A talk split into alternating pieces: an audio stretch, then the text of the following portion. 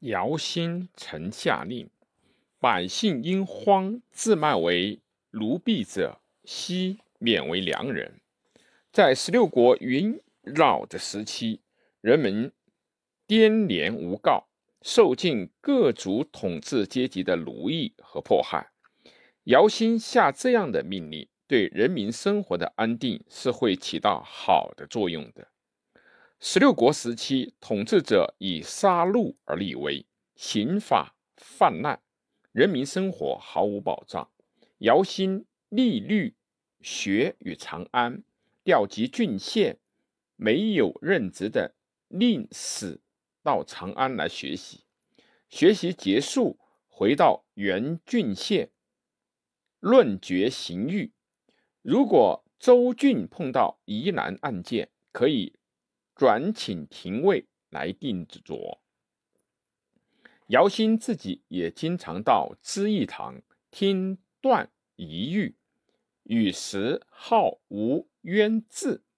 封建社会的法律是封建地主阶级专制的工具，但是有了成文的法律，并根据它来量刑定罪，这比滥施刑法、草菅人命要好很多。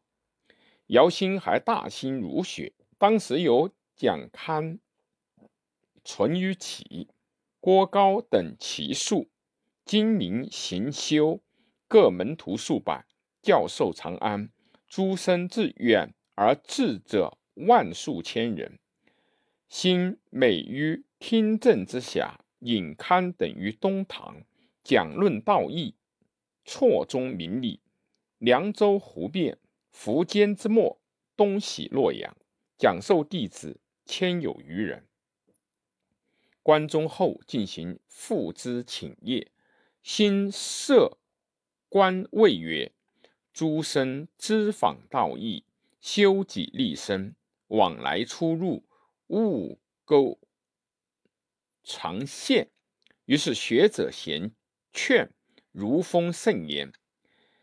姚兴信奉佛教，以名僧鸠摩罗什为国师，亲率群臣及沙门听罗什讲佛经，又命罗什翻译佛经论三百余卷。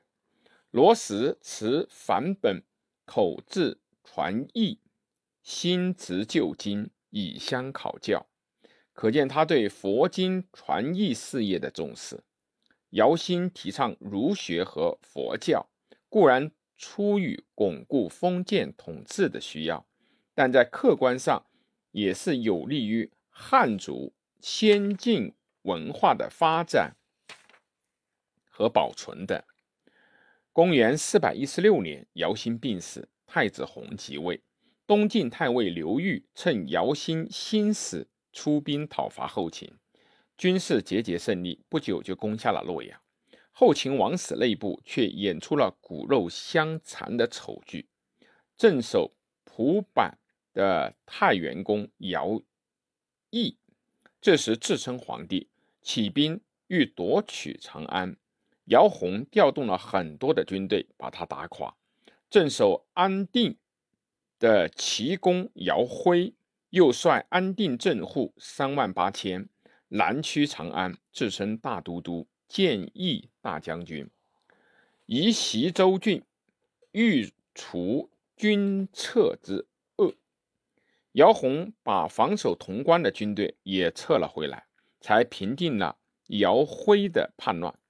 东晋大军就在后秦内外离叛的局面下，长驱入关，水陆并进，于公元四百一十七年。